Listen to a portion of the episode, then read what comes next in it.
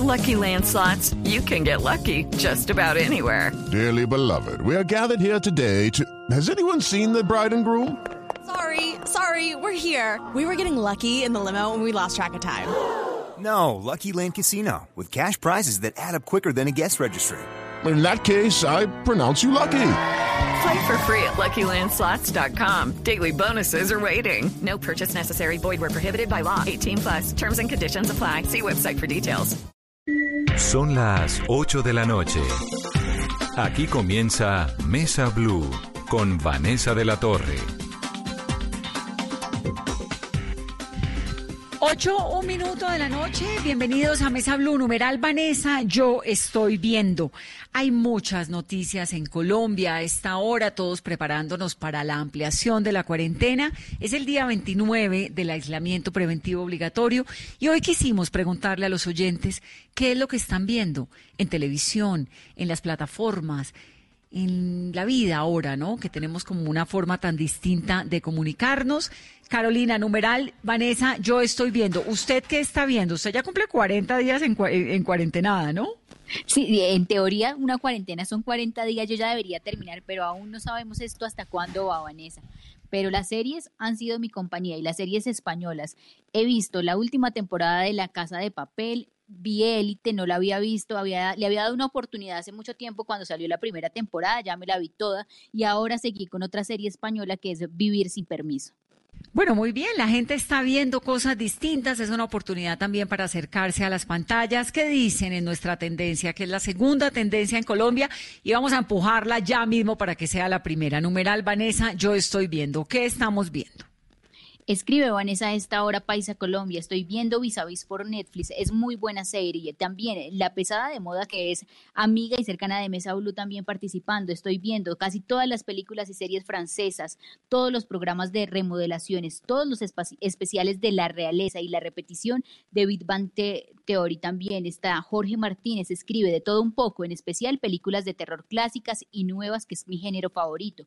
Les recomiendo ver El Nuevo Papa, una serie bastante cómica e interesante sobre los secretos del Vaticano y todo lo que puede rodear a un papa también. Carlos escribe, Vanessa, yo estoy viendo, sé quién eres en Amazon Prime y nos escribe Catherine Calixto, no son muchas, pero llevo 15 días viendo Grace Anatomy y aquí ando esperando la, la temporada 16.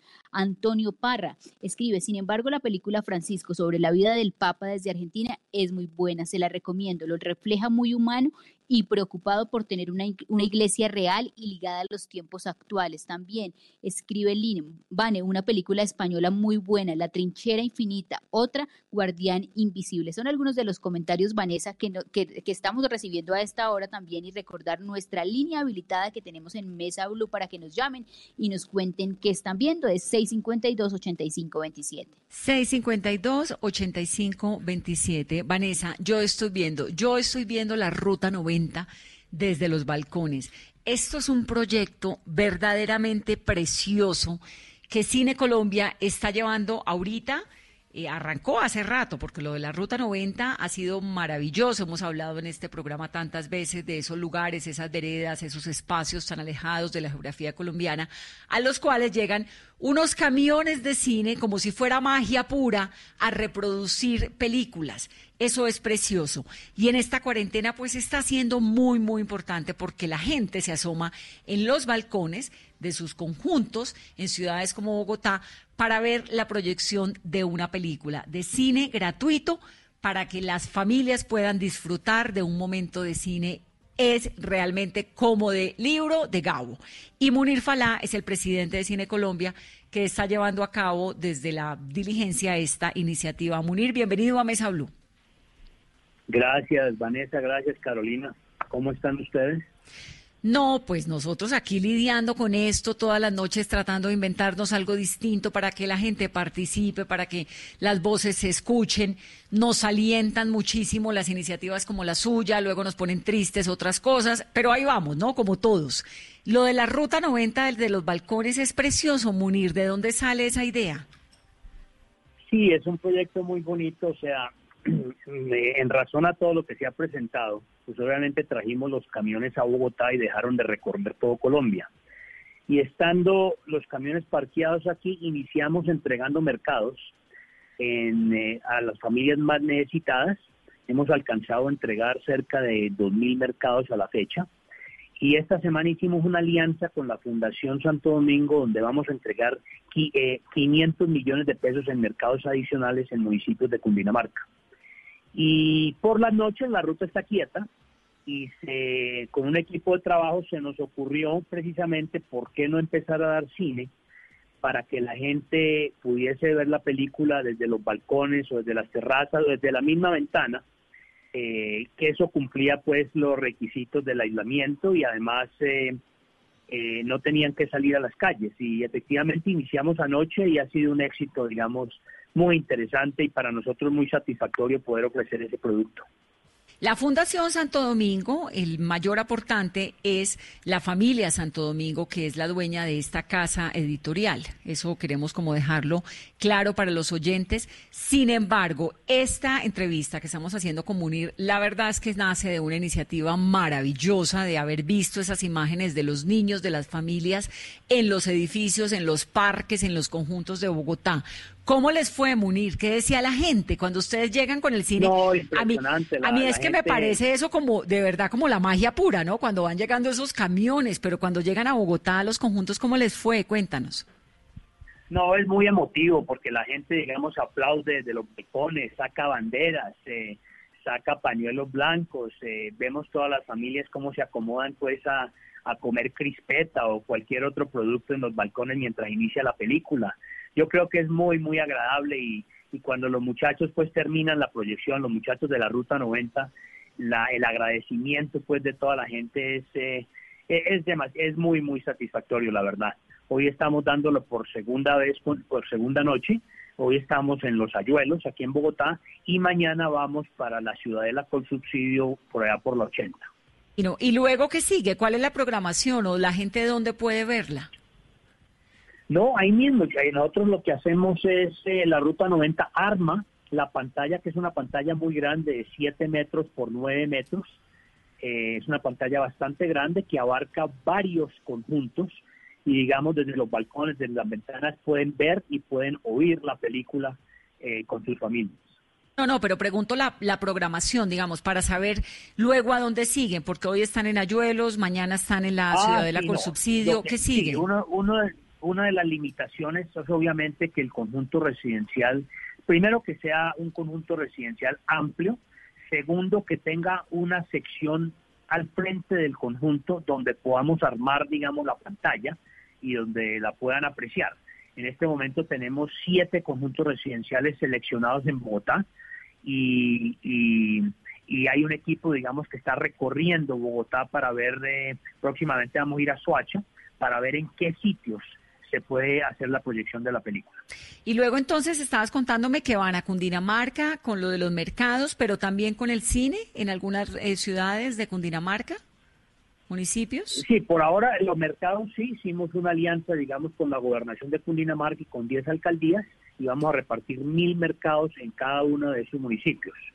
Eh, y el y el lo de las películas, la Ruta 90 simplemente seguirá recorriendo Bogotá, seleccionando conjuntos que tengan, digamos, la, la capacidad para uno poder inflar o colocar la pantalla gigante, que es, como decía anteriormente, 7 metros por 9 metros.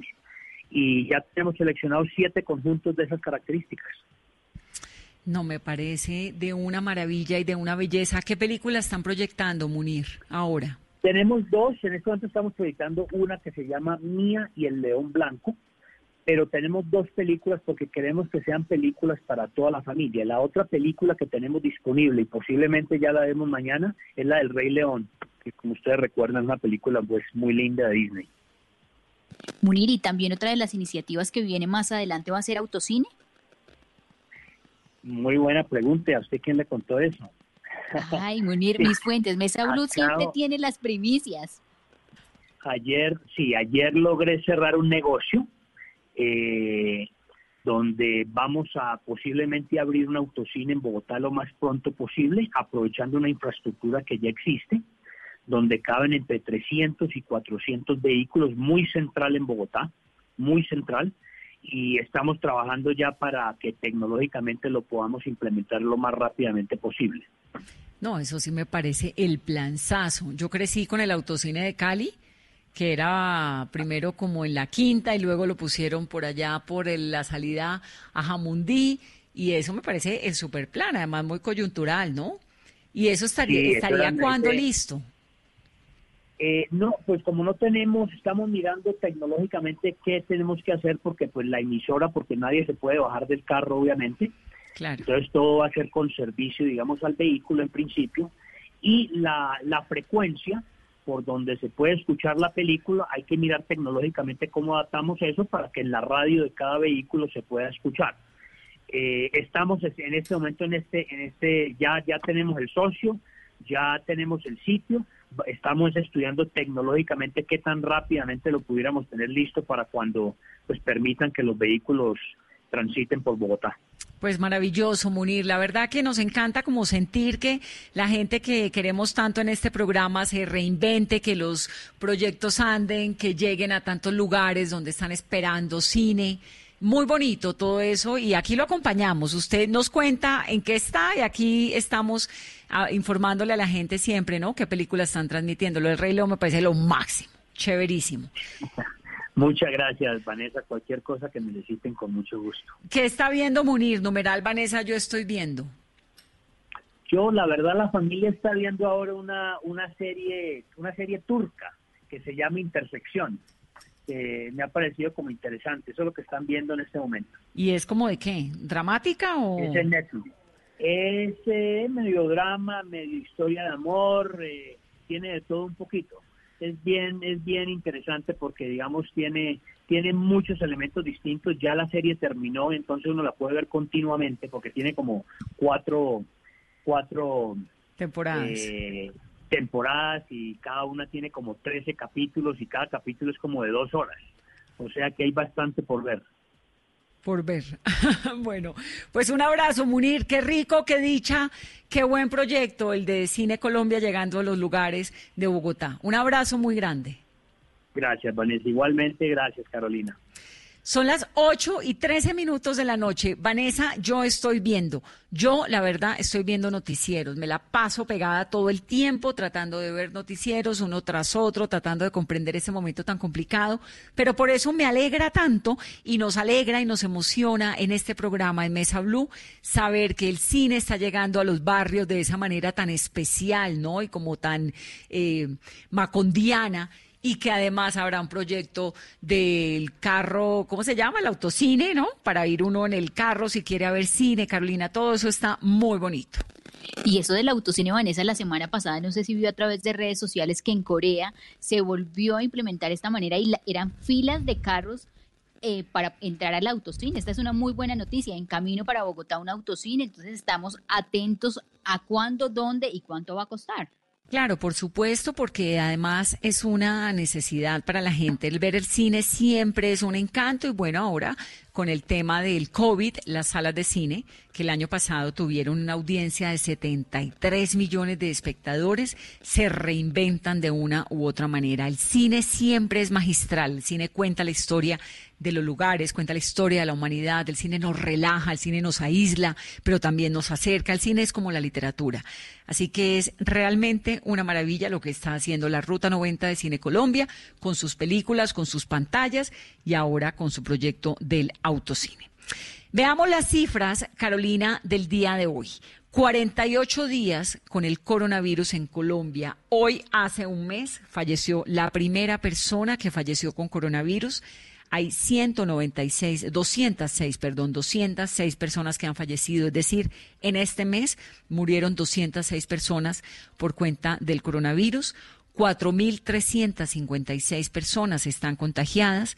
Hay 207 casos nuevos, 66 recuperados y 10 fallecidos en las últimas horas. Esto con el panorama de las 3.259 pruebas que se hicieron el día de hoy, que son 208 menos que ayer.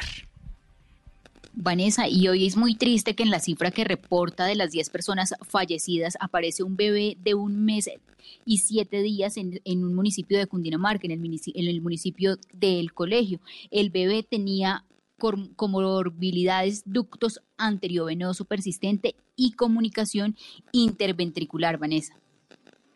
Además, también está un hombre de 66 años en Cali, un hombre de 33 años en Cali con obesidad, un hombre de 60 años en Bucaramanga, un hombre de 85 años en Barranquilla, también una mujer de 75 años en Bogotá, mujer, una mujer de 60 años en Bogotá y una mujer de 79 años en Bogotá, un hombre de 60 años en Cali, un hombre de 70 años en Valledupar, Vanessa. Lo del bebé, Carolina, es tristísimo, es dolorosísimo desde cualquier óptica, porque además nos pone de frente con una cachetada en la cara una realidad que muchas veces no estamos viendo, y es que el COVID-19 no es una enfermedad que ataque únicamente a personas mayores, ataca también a niños. Vimos este chiquito que fallece, este bebé que fallece, y simultáneamente un bebé de un chico pequeño de cinco años que se recupera de la enfermedad después de haber estado en cuidados intensivos, de donde pudo no haber salido. Es decir, el COVID-19 nos ataca a todos. Y está dándole durísimo a Cali, a mi ciudad, y eso pues me duele profundamente, pero Cali tiene la tasa de contagio más alta del país según Cali, cómo vamos, a pesar de un esfuerzo durísimo, grandísimo que está haciendo el alcalde Jorge Iván Ospina y que también está emprendiendo la gobernadora del Valle del Cauca, con quien hemos hablado en este programa. Alcalde, bienvenido a Mesa Blue. Eh, buenas noches, es usted muy amable. Eh, muchas gracias para Vanessa de la Torre, para todo el set y para toda la comunidad que nos escucha en la noche de hoy. Alcalde, ¿qué pasa en Cali? Cuando usted mira, usted es médico, usted conoce Cali, usted sabe cómo se mueve, los extranjeros que van, la salsa, todo lo que ocurre en Cali. Usted dice, ¿qué pasa aquí? ¿Qué está fallando? Bueno, digamos qué pasó y qué sigue pasando.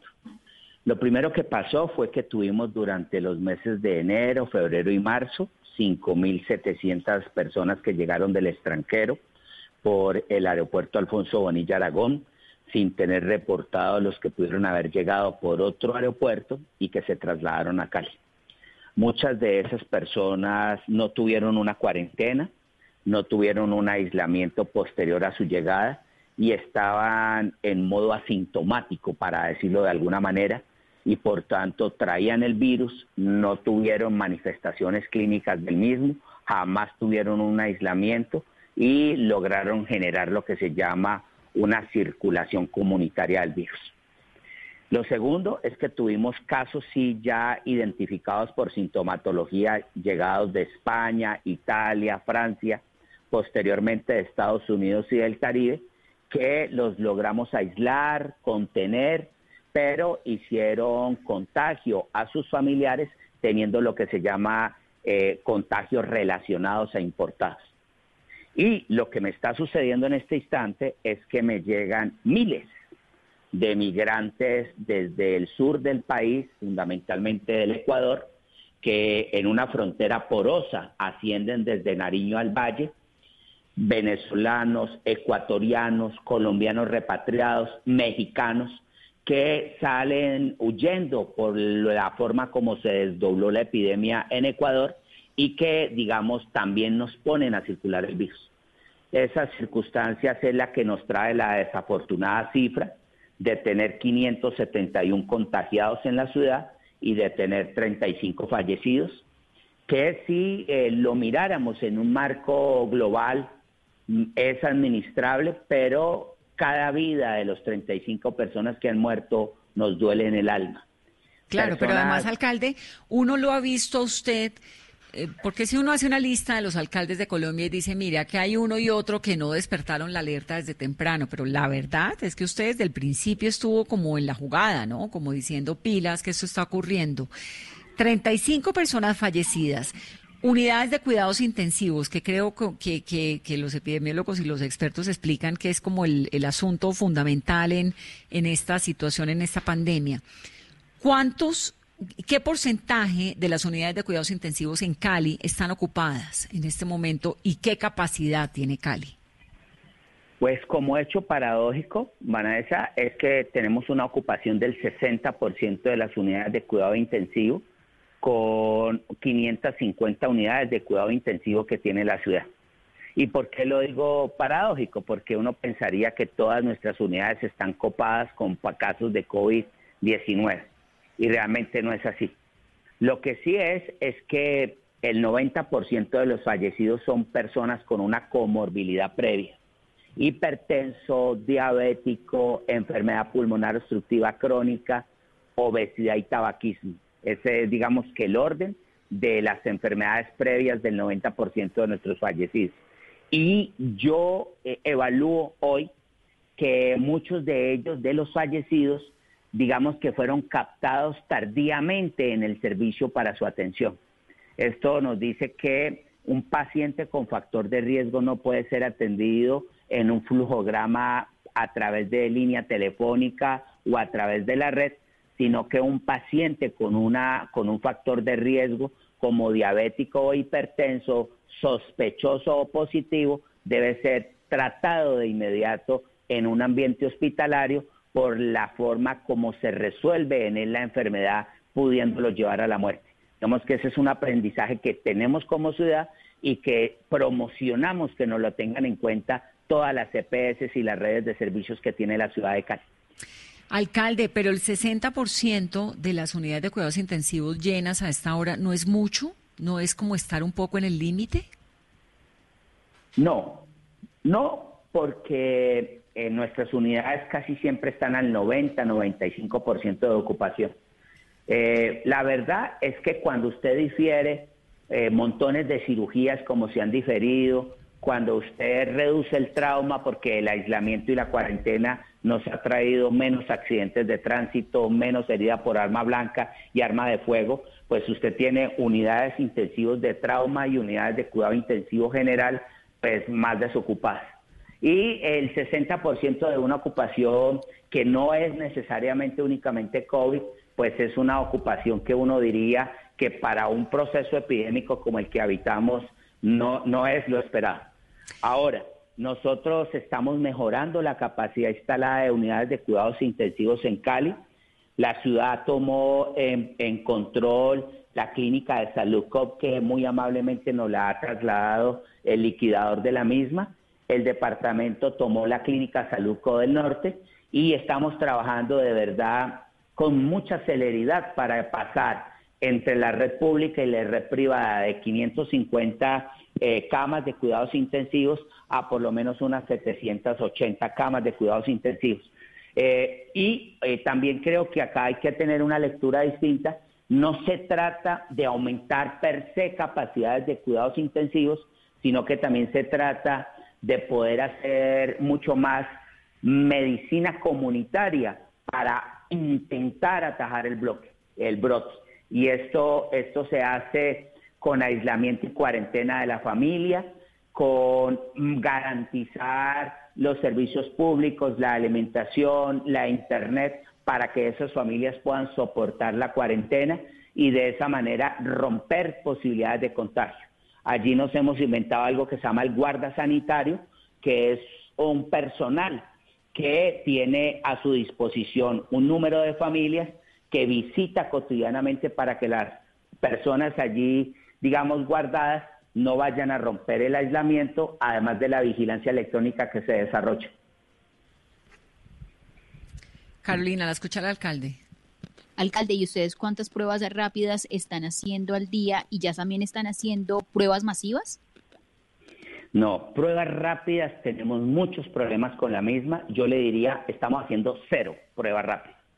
Porque las pruebas rápidas, que son pruebas eh, de, antígeno que, que podría darle a uno la evaluación de por dónde pasó la enfermedad, no las hemos podido tener y nadie se atreve a tenerlas o adquirirlas si no tienen una certificación previa por parte del ministerio o de autoridad competente por el fraude que existe en relación a la provisión de este tipo de pruebas rápidas. No queremos que nos pase lo de España, no queremos caer en los tentáculos de quienes venden pruebas rápidas por todas partes, por internet, por mil lados, sino que queremos nosotros que las pruebas rápidas estén debidamente certificadas, pero eso es algo que no nos ha llegado desde el ministerio. Nosotros tenemos y hacemos en cinco laboratorios de la ciudad PCR.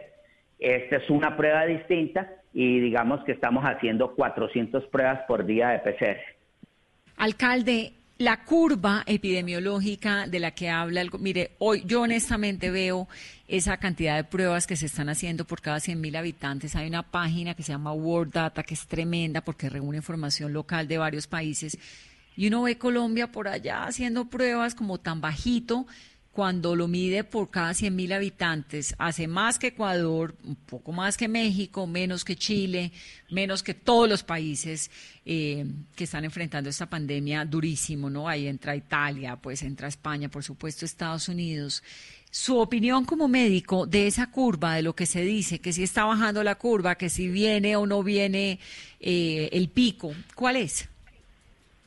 Bueno, yo creo que es excepcional en lo que llevamos porque un país, digamos, como Colombia, con las dificultades socioeconómicas que disponemos, con la historia de guerra que hemos tenido, de las dificultades estructurales que tiene nuestro modelo y hoy de alguna forma no tener un desdoblamiento de la epidemia como lo ha tenido Estados Unidos, España, Italia, Ecuador, pues muestra que las decisiones van por buen camino. Yo cuando veo las cifras de Medellín envidiables, las de Bogotá envidiables, porque son ciudades muy grandes y eh, han logrado de alguna manera, a pesar de la cantidad de habitantes, mantener unos controles frente a una comunidad que no es sencilla de mantener guardada, no por la gente, sino por las determinantes sociales en las que habita la gente. Mm, el trabajo informal, la falta de dineros porque viven al día, la falta de tener recursos para las satisfacciones que usualmente tienen. No es fácil mantener esos aislamientos. Entonces yo diría que la línea es excepcional. Ahora, por supuesto que tenemos que entender que este es un partido muy largo y apenas estamos jugando los primeros 10 minutos, los primeros 20 minutos. Y en ese sentido, como el partido es tan largo, eh, hay que construir muchos mecanismos rápidamente para poder ser más exitosos y poder aguantar lo que hasta ahora va muy bien. Si usted me pregunta a mí, ¿la curva está aplanada? Yo diría, la curva está estable. Si usted me pregunta a mí, ¿es exitoso lo que se ha hecho hasta ahora? Yo diría, es muy exitoso. Ahora, ¿podremos mantenernos allí? ¿Nos podremos mantener encerrados? Y yo diría, poco probable. Calde, antes de que hablemos del, encierro, la curva está muy favorable y, honestamente uno la ve y dice, bueno, Colombia no es Guayaquil, ¿no? Digamos, eh, Bogotá ni Cali están pasando lo que está ocurriendo en Guayaquil, que le da a uno esa angustia. Pero esas cifras son de verdad o es porque se están haciendo muy pocas pruebas? Pero como en una encuesta política, aunque se hacen muy pocas pruebas, si las pruebas que se hacen se hacen en los focos apropiados, nos está dando una dimensión del problema. De tal forma de que si usted hace muy bien la muestra y las muestras las está tomando donde efectivamente es, aunque sean no las suficientes muestras, deberían ser más, te puede permitir definir, olfatear el comportamiento del virus. Eh, ahora, si nos toca que rápidamente ampliar la capacidad de las muestras, porque de todas formas necesitamos una mayor robustez científica para poder mirar con mayor, mejor aproximación todo lo que ocurre. Necesitamos ver mejor la velocidad real de transmisión y no la velocidad de hace 8 o 10 días. Y ahí necesitamos pruebas mucho más oportunas. Necesitamos buscar ya eh, y adelantar pruebas ya en algunos conglomerados a donde no se ha visitado y donde pueden haber muertes eh, inusitadas de causa no definida. Entonces ahí hay que tratar de hacerlo. Habrá que buscar y hacer pruebas en conglomerados como grupos del adulto mayor, etcétera. Entonces todo eso eh, sí nos orienta a tener que buscar tener más pruebas. Yo, yo sí creo que ese es la estrategia técnica a desarrollar ya, tener cada vez mayor cantidad de pruebas, porque tener cada vez mayor cantidad de pruebas es identificar dónde está el brote y de qué manera contenerlo. Alcalde, y con las condiciones que tiene usted hoy en Cali, ¿está preparada la ciudad para la reapertura del sector de la construcción y de la manufactura? No, no estamos suficientemente preparados, pero sí tenemos que adelantar una apertura progresiva de sectores económicos de la sociedad. Y nosotros no podemos caer en radicalismos de pensar que no se tienen que hacer aperturas de determinados renglones de la sociedad. Ahora, ¿nosotros qué haríamos? el, el pensamiento que tenemos en la ciudad de Cali, que debiéramos de empezar por abrir los sectores que están estrechamente relacionados con la solución al tema de la epidemia y el brote. Voy a tratar de explicar.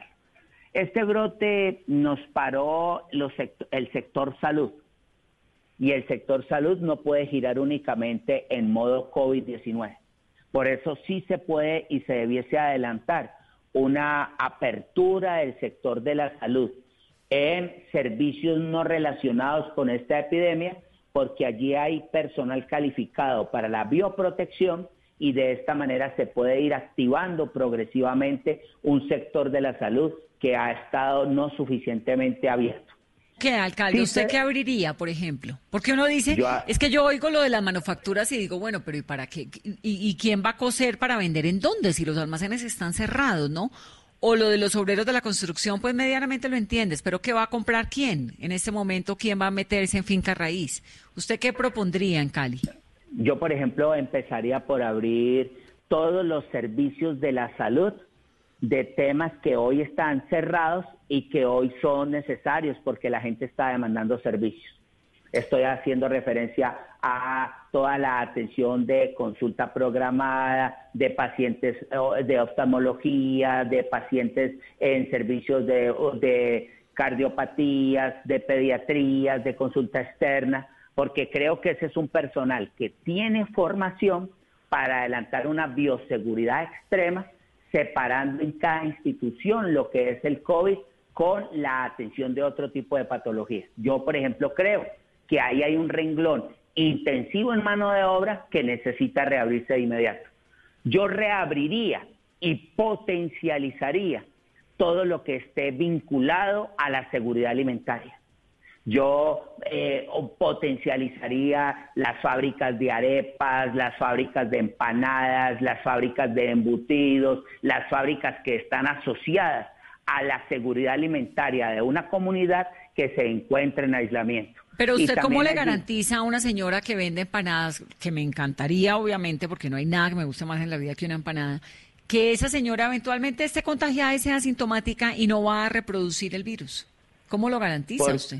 porque el virus no se reproduce desde los alimentos y porque son personas que tienen una formación previa para normas de bioseguridad, tienen carnet de alimentos, saben de la manipulación de alimentos, saben del uso de tapabocas. Hay una historia y un antecedente de personas ligadas a poder mantener una bioseguridad. Pero adicionalmente, ¿por qué? Porque tanto en la salud como en la seguridad alimentaria estoy adelantando acciones relacionadas y vinculadas con algo que es mantener una cuarentena. Ese sería un segundo renglón que yo potencializaría. Un tercer renglón. Pero, pero ese, ese renglón, alcalde, es más, digamos, eh, hacia microempresas que hacia vendedores informales, ¿no? Es microempresas. microempresas, entiendo. sí, es hacia microempresas, es hacia toda una red de abastecimiento alimentario que hay que potencializar. Yo estimularía todo lo que pudiese ser unos desarrollos que nos va a tocar la puerta de inmediato, que es la agricultura urbana, que es eh, los procesos alimentarios y de búsqueda de seguridad alimentaria que habíamos dejado tirados. Yo pienso que buenos suelos tiene esta ciudad, como lo puede tener Bogotá y Medellín, para que este tipo de ejercicios, que no solamente sirven en términos de terapia, sino que también sirven en términos de lo que como demanda vamos a tener más adelante. Ese sería un tercer línea donde yo me metería. Yo me metería fuertemente en potencializar eh, de forma, digamos, sectorizada, con protocolos muy definidos, determinadas áreas de servicios y donde no descarto el proceso constructivo.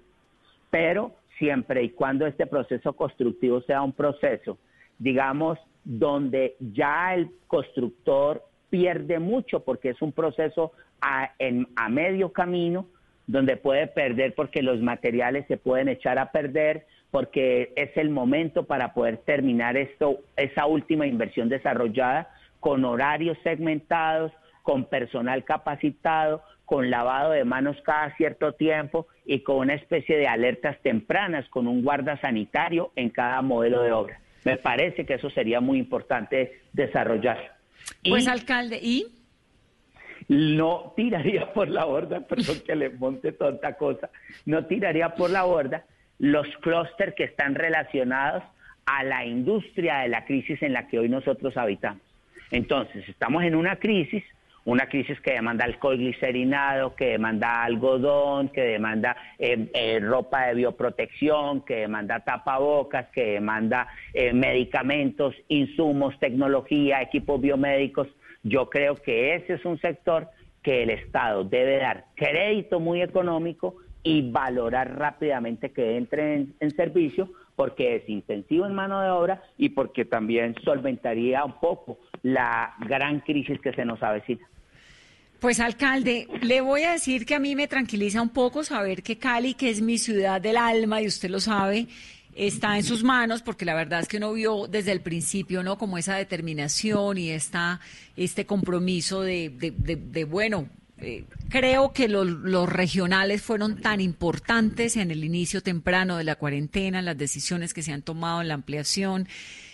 Y pues le da a uno mucho dolor que, que esté Cali en esta situación tan dolorosa entendida también por esta presencia de tantos turistas, todo lo demás. Le deseo mucha suerte y estamos muy pendientes de usted. ¿Usted está angustiado, está tranquilo? ¿Usted cómo vive esos días? Bueno, yo no lo veo tranquilo. Yo sí vivo una angustia que me da mucha responsabilidad de no quedarme quieto. Y eh, sí, yo no lo voy a negar a usted. Yo, yo no quiero ser la Guayaquil de Colombia. Yo no quiero que la gente en Cali se me muera y creo que tenemos que insistir al mil por ciento para que eso no vaya a pasar. Pues es que mire, uno, esta mañana Claudia López decía que en Bogotá hay espacio para creo que 172 muertos al día por un asunto de funerales y por un asunto de, pues de dónde caben los muertos. Después de eso dijo, si hay uno más o dos más, pues no tengo dónde enterrarlos. ¿Cali tiene eso medido? No, no lo tengo medido, pero sí he tenido conversación con las funerarias, sí he hablado con ellos en relación a los hornos crematorios, sí he conversado con ellos en tener mayor disponibilidad para la atención de cualquier tipo de caso. Eh, uno en esto comienza hasta calcular el número de muertes y cómo enterrarlos. Uno piensa en tantas cosas que si yo le contara a usted, usted podría entrar en llanto, como a veces y en ocasiones uno ingresa. Vivo en llanto, me leo todo, me estudio todo, lo miro todo y es durísimo. Pero me parece que lo importante acá es como estar mirando cifras de qué aguanta la ciudad. Por eso me parece importante cuando usted me dice que tiene 550 camas de cuidados intensivos y que hay un 60% de ocupación en este momento y, saber que, que, no se puede estar al límite, que es una situación súper complicada y que este es su programa y que esta es su mesa blue y que aquí cuando quiera contarle a los caleños cosas, eh, yo me la paso diciéndoles no salgan a la calle porque me parece que los caleños somos muy folclóricos, que nos encanta salir, que no entendemos las cosas, que en los barrios populares nos priva la salsa y nos parece delicioso el sancocho de gallina en la esquina.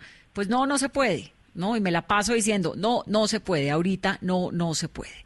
Entonces, alcalde, gracias por estar en Mesa Blue. Espero que vuelva pronto. Gracias. No se puede. Lávese con frecuencia las manos con agua y jabón. Comprenda que usted es muy importante y no queremos perderlo. Un abrazo, alcalde. Gracias por estar en Mesa Blue. Gracias. 8.40, hacemos una pausa rápida y volvemos con nuestro tema, que bueno, ustedes entenderán las noticias como son. Numeral Vanessa, yo estoy viendo. Volvemos en breve. Estás escuchando Blue Radio. Aprovecha este espacio para descubrir nuevas pasiones. ¿Sabes tocar algún instrumento? ¿Te gusta pintar? ¿Cocinar? Es tiempo de cuidarnos y querernos. Banco Popular. Siempre se puede. Hoy es momento de quedarnos en casa y cuidar a los que tanto han dado por nosotros. Esa es nuestra manera de darles las gracias. Demostremos que somos capaces de ver el lado positivo de cada situación. Unámonos y volvamos a conversar en familia. Saquemos los juegos de mesa y convirtamos este momento en un espacio de amor y reflexión para volver a lo esencial con nosotros y con nuestros canales digitales para que puedan quedarse en casa. Es tiempo de cuidarnos y querernos. Siempre se puede. Banco Popular. Somos Grupo Aval. Vigilados por Intendencia Financiera de Colombia. Blue Radio y Emermédica te informan sobre el COVID-19, porque en Emermédica cuidamos de ti. Si tienes sospechas de contagio por COVID-19, sigue estas recomendaciones hasta que recibas los resultados. Mantente aislado en una habitación de tu casa. Usa tapabocas permanentemente. Toma abundante líquido y aliméntate bien. Recuerda limpiar las superficies con las que tengas contacto, lavarte constantemente las manos y mantener el mínimo contacto con los demás habitantes de la vivienda. Así te proteges tú y cuidas a quienes te rodean. En Emermédica cuidamos de ti. Ante sospecha de COVID-19 u otra infección respiratoria, te atenderemos en casa a través de una teleconsulta por video o teléfono o por consulta médica domiciliaria si lo requieres. Infórmate en Bogotá 307-7089, resto del país 018 117 098 o en www www.emermedica.com.co. Quédate en casa. Nosotros cuidamos de ti. Emermédica. Vigilado Supersalud.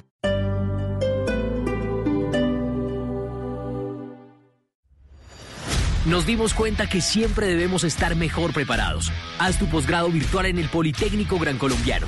Conviértete en un diferencer. Llámanos al celular 302-290-7400 o entra en poli.edu.co.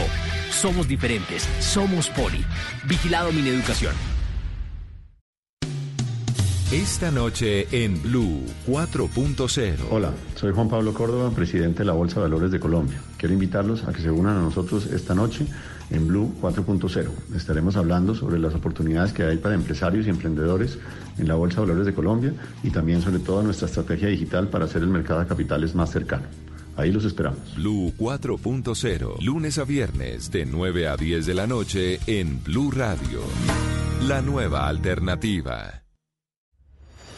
Nos dimos cuenta que siempre debemos estar mejor preparados. Haz tu posgrado virtual en el Politécnico Gran Colombiano.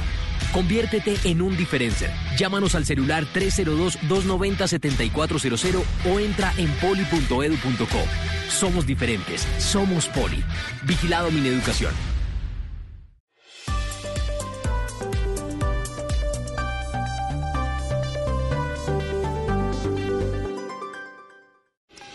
Es hora de lavarse las manos. Volkswagen te recuerda que este simple acto es uno de los más eficaces para protegerte y proteger a todos en tu familia. En Blue Radio son las 8 de la noche, 45 minutos en Mesa Blue. Y a esta hora en Blue Radio tenemos recomendaciones e información importante para todos nuestros oyentes. Para Volkswagen la seguridad es una prioridad en todo momento. Y este es el momento de protegerte de lavarte las manos, de distanciarte socialmente y de tener paciencia. Pero también es la hora de aprovechar el tiempo en familia, de reconectarte y de disfrutar la compañía de los que más quieres. Es un mensaje de Volkswagen. Seguimos con más aquí en Blue Radio. Son las 8:44 minutos de la noche, numeral Vanessa. Yo estoy viendo, yo estoy viendo un montón de mensajes de personas que nos escriben, dando su opinión de lo que están viendo, opinando sobre la entrevista con el alcalde de Cali.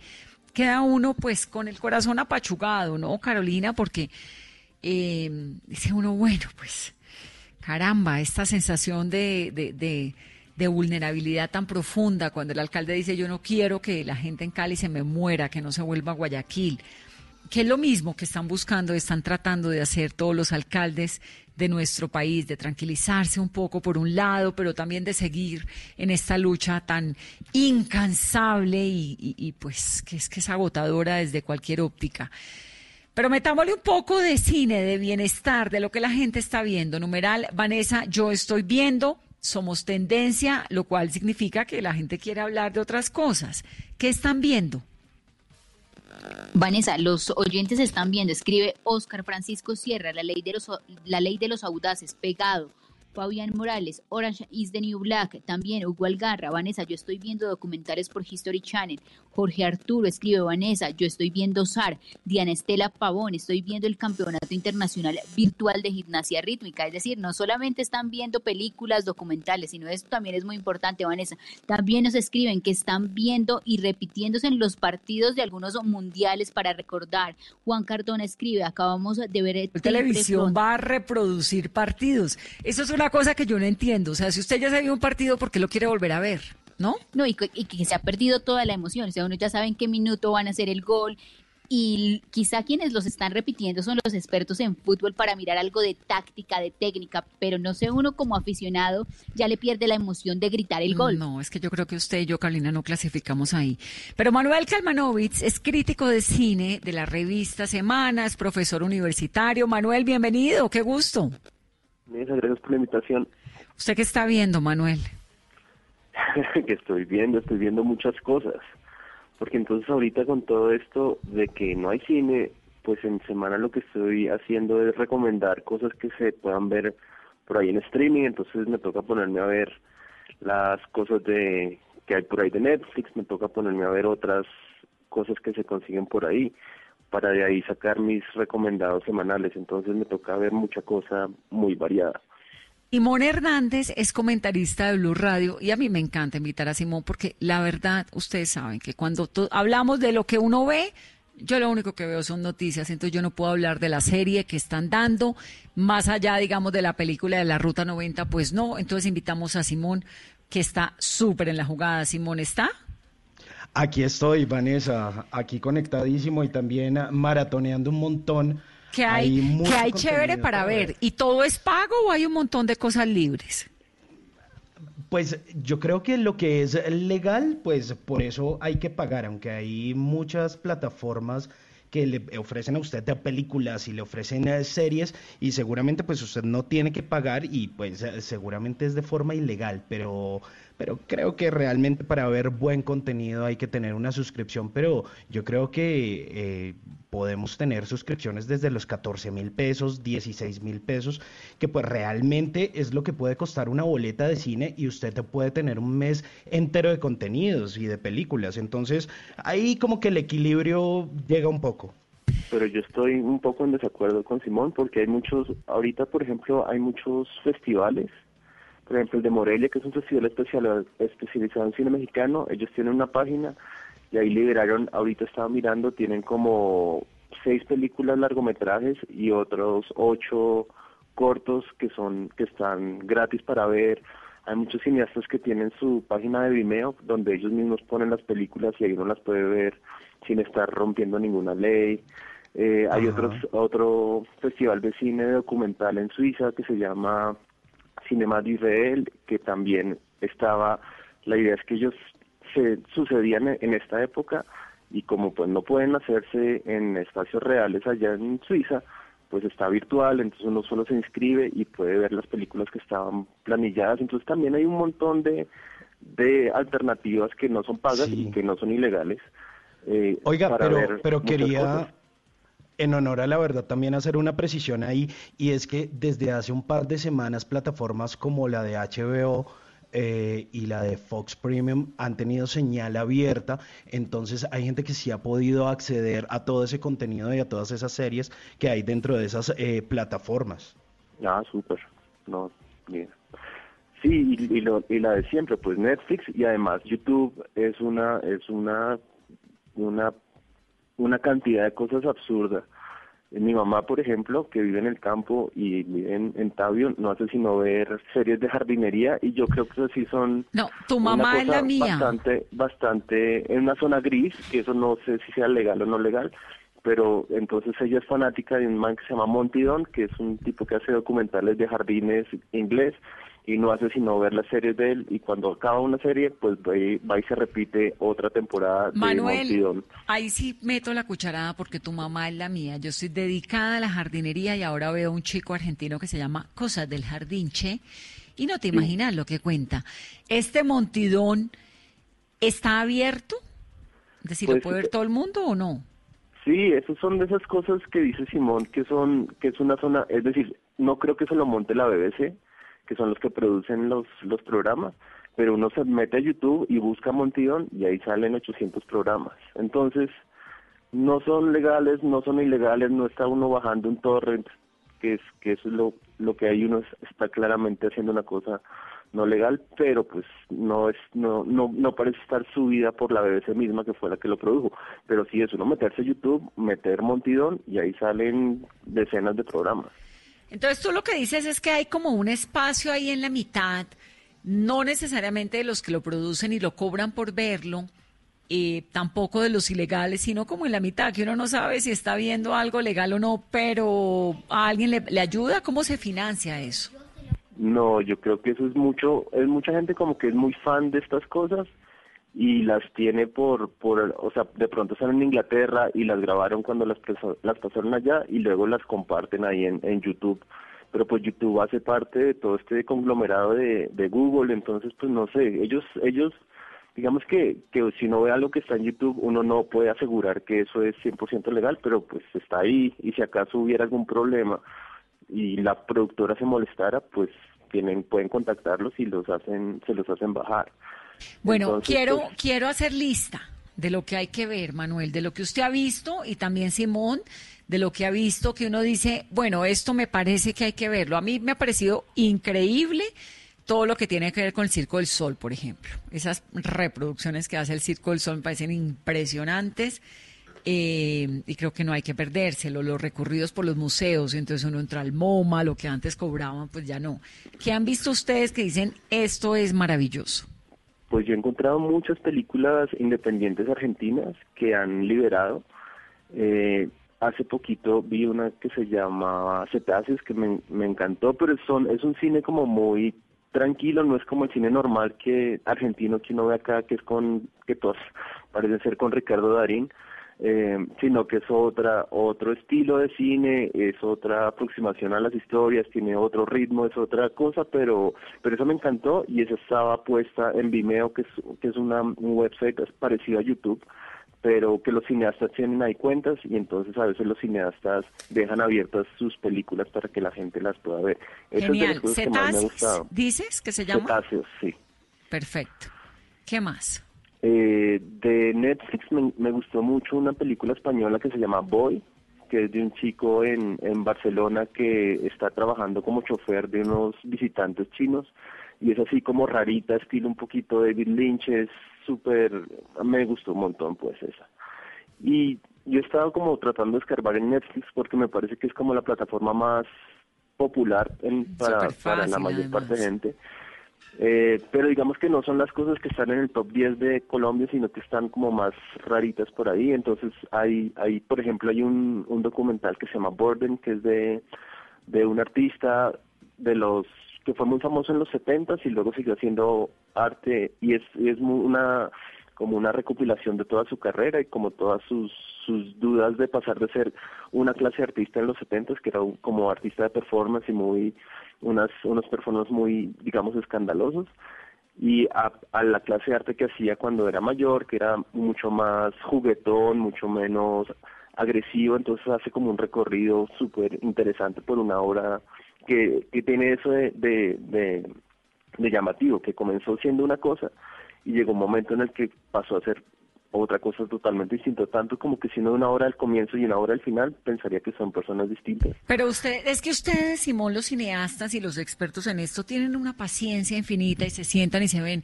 275 capítulos de dos horas cada uno. Hay gente como yo que no tiene esa paciencia, que se ve uno rapidito en una noche y no necesita toda la semana ni toda la cuarentena. Eh, a ver, Simón, ¿qué opina?